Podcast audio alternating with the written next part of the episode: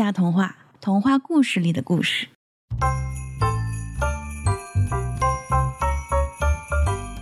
嗨，大家好，欢迎回来，我是这两天都没有睡饱的卡米。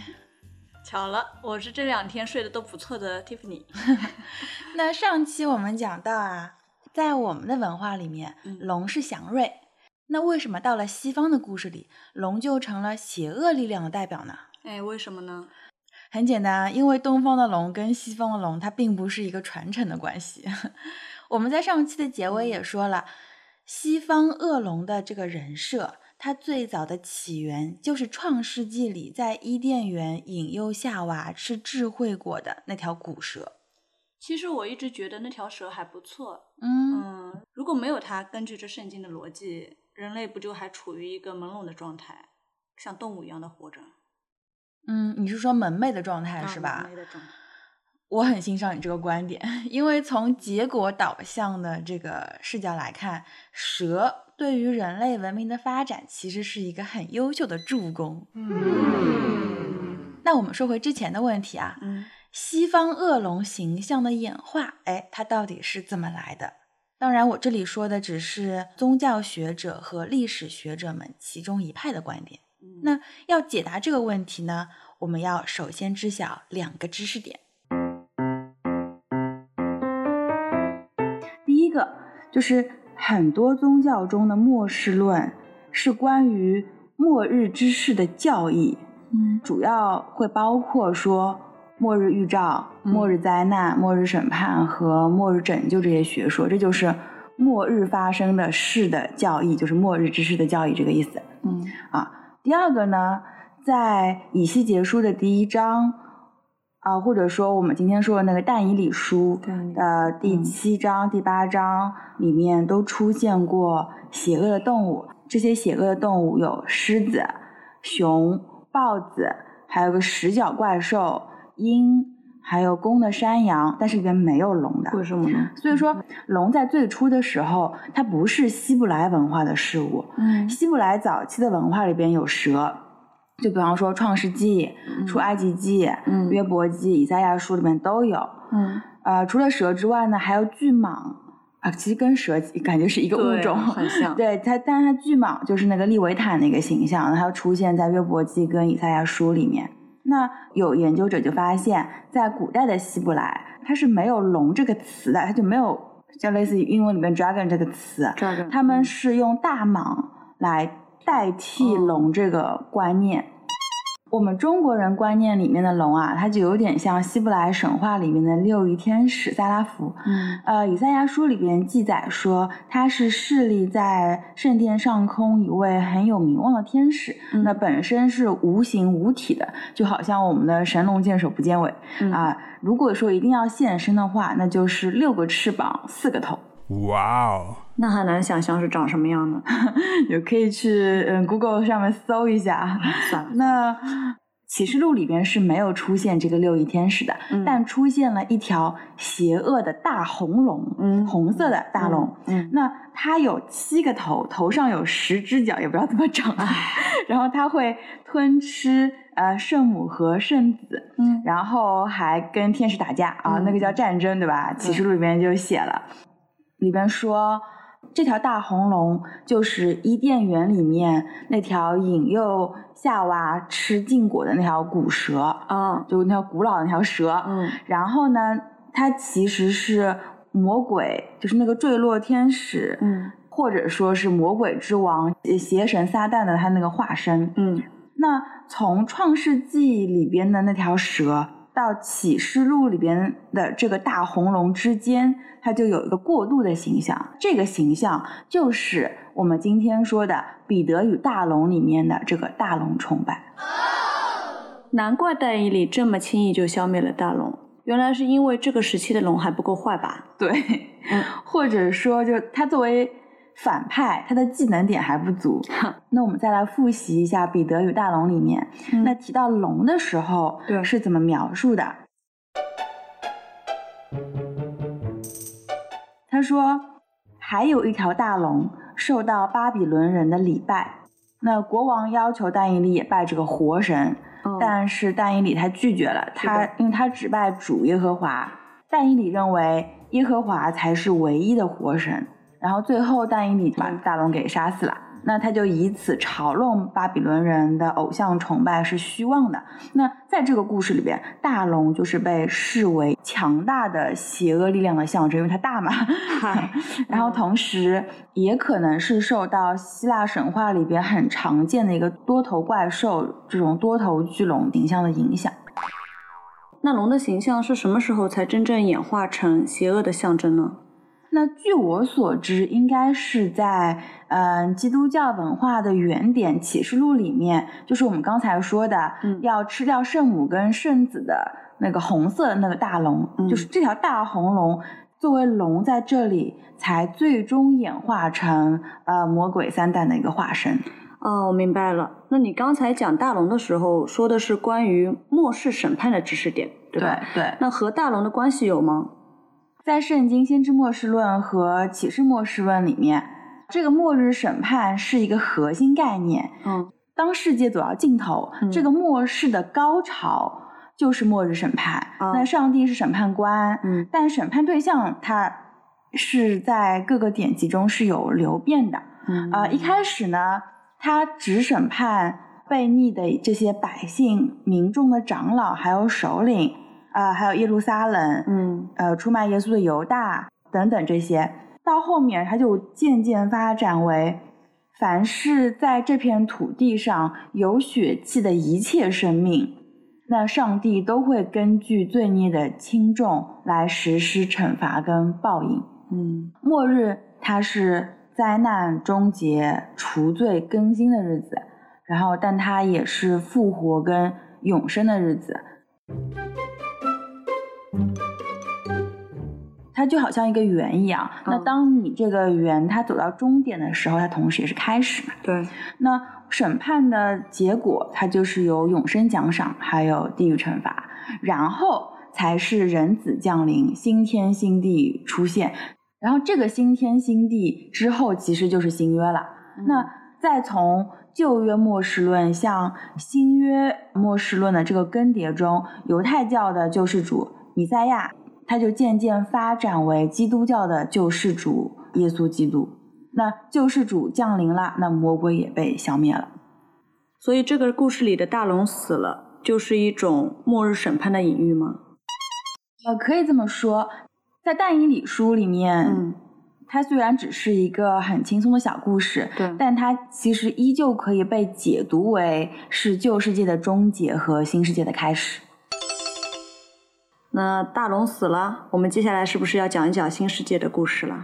嗯，因为我们这个节目其实不是讲宗教的啊，我们要回到童话里来。嗯，呃，所以我们接下来要讲的呢，是唯一一个从古罗马流传下来的完整的故事，也可以说是世界上第一个长篇寓言故事。嗯，它叫做《金驴记》。嗯，啊，就是金色的。毛驴的啊，《金驴记》，嗯，它可以说是启发了后世很多的文学作品。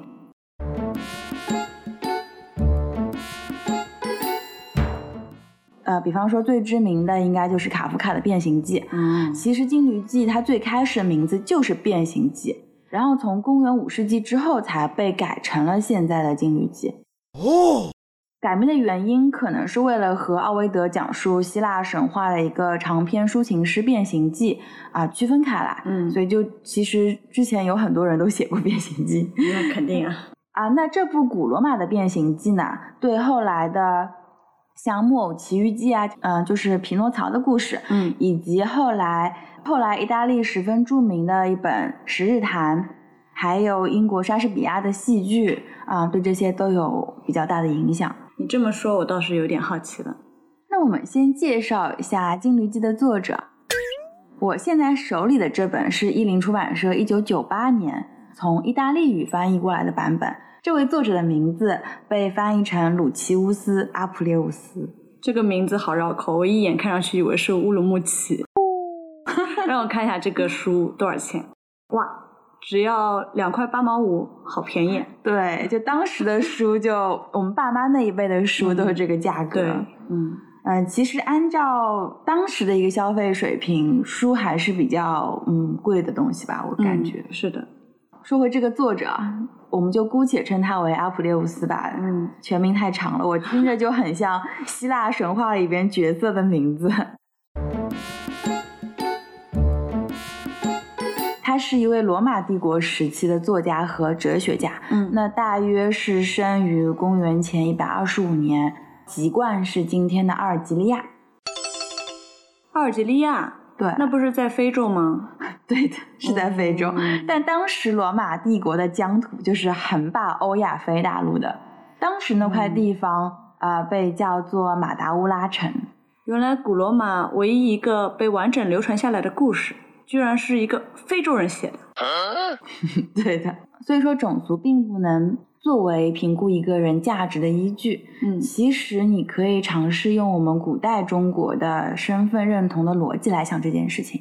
那我们历史上的帝国，就算是汉民族政权的帝国，在漫漫的历史长河里面，也经历了很多次和少数民族相融合的过程。对，所以。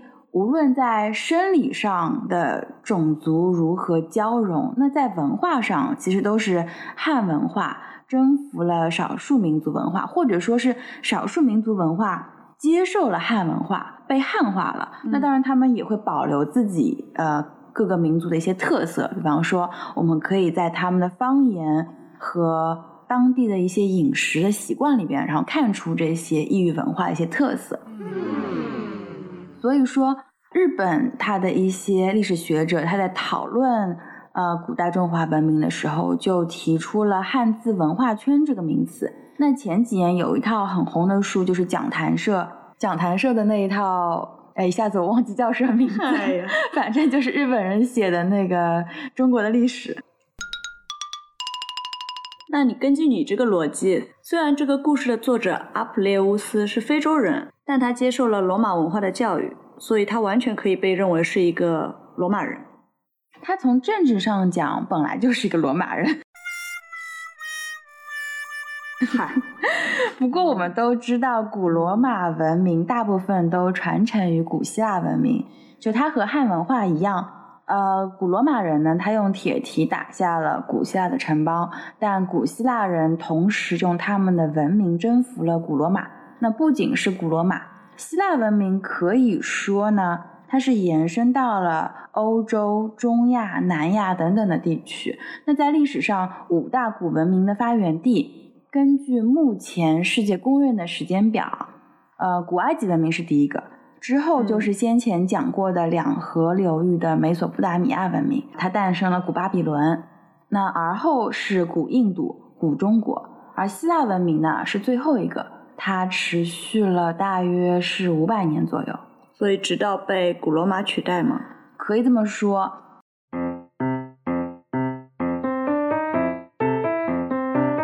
那从古希腊到古罗马之间有一段时期被叫做希腊化时期，那持续了大约三百年的时间。那这个时期是从古罗马的亚历山大大帝去世开始算。亚历山大他被刺杀以后呢，帝国可以说是分崩离析。那古希腊各个城邦就开始大规模的反抗当时的马其顿的统治者。当时的埃及总督托勒密，他就自己单干，然后建立了托勒密王朝。一直到三百年后，呃，罗马共和国他就征服了埃及的托勒密王朝，然后整个希腊化时期才算是结束。那这么说，《金缕记》的作者他的故乡原本就是埃及托勒密王朝的领地了？不是哦，啊，根据现有的资料，呃，现在的阿尔及利亚地区，它其实一直是罗马帝国的行省，就直到《金驴记》被写出来六七百年之后，才被阿拉伯人征服，所以现在的阿尔及利亚大部分都是阿拉伯人。嗯。那我们中国当时处在什么朝代呢？如果横向来看呢，当时世界上有四大势力，那分别是罗马共和国、迦太基共和国、啊，罗马跟迦太基就是一直打架的那两个地方。那我们现在如果去古罗马的那个斗兽场，那里边的纪念馆里面，它就会记载了呃古罗马人和迦太基人的一些战争的一些情况。嗯，啊，刚才说了四大势力嘛，古罗马共和国、迦太基共和国，然后还有从罗马帝国分裂出来的希腊化的各国，以及西汉王朝。其中，南亚和中亚的一些国家，它都是属于希腊化国家的范畴内。比如说，南亚它有希腊杠印度王国，然后中亚有巴克特里亚王国。听起来好复杂。对，这个巴克特里亚王国呢，就是张骞出使西域的时候所记载的大夏国。嗯，那当时为了避开匈奴啊，张骞他们就计划从印度走去往这个大夏国。那为了打开这条路呢，汉武帝就出兵打下了夜郎国和滇国，那也就是现在的贵州和云南核心地区，还打通了从成都到洱海的路。哇哦，真能打！对，后来又经历了很长的时间，呃，一直到了东汉。我们和缅甸有了一些贸易的往来，就又通过缅甸和印度有了经济文化的往来，然后这才打通了南方的丝绸之路。所以说，我们的汉族文明和希腊化时期的文明，它是有过碰撞的，虽然这种碰撞是比较啊间接的。嗯，照你这么说，我又觉得这个希腊化时代的线索不那么遥远了。对，因为与我们产生了链接，是不是？对，现在感觉有点亲切。是的，希腊化时期结束以后呢，在中亚和南亚取代希腊人的就是贵霜王朝。那对应我们的时间轴就已经到了东汉。讲了这么多，我们也算是对《金驴记》的年代背景有了一个大致的了解。那接下来我们继续来讲这个作者的故事吗？哎。这个作者阿普列乌斯在历史记载里边，他是一个什么样的人呢？《金驴记》又讲了一个什么样的故事呢？作为世界上第一个长篇寓言故事，它讲了一个什么道理呢？那关于这些问题，哎，我们下期再聊。我是卡米，我是蒂芙尼，我们在下期等你。